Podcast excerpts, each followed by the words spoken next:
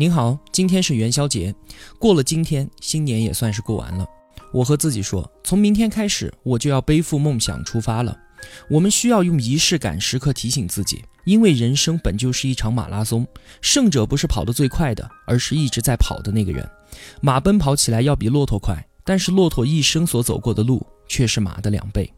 俞敏洪说，能够登上金字塔顶的只有两种动物。蜗牛和雄鹰，雄鹰依靠翅膀飞上塔顶的一瞬间，蜗牛却要因此坚持一生。绝大部分人并非雄鹰，但是所有人都能够拥有蜗牛的坚持。一切都靠累积，一切都可以提前准备。如果我们时刻善待时间，琐碎的每一天终将堆砌成伟大的生命；而庸碌度日的话，得到的仅仅只是琐碎的一生罢了。请时刻提醒自己，把时间当作朋友。祝您元宵节快乐！愿您今年可以收获时间的回报。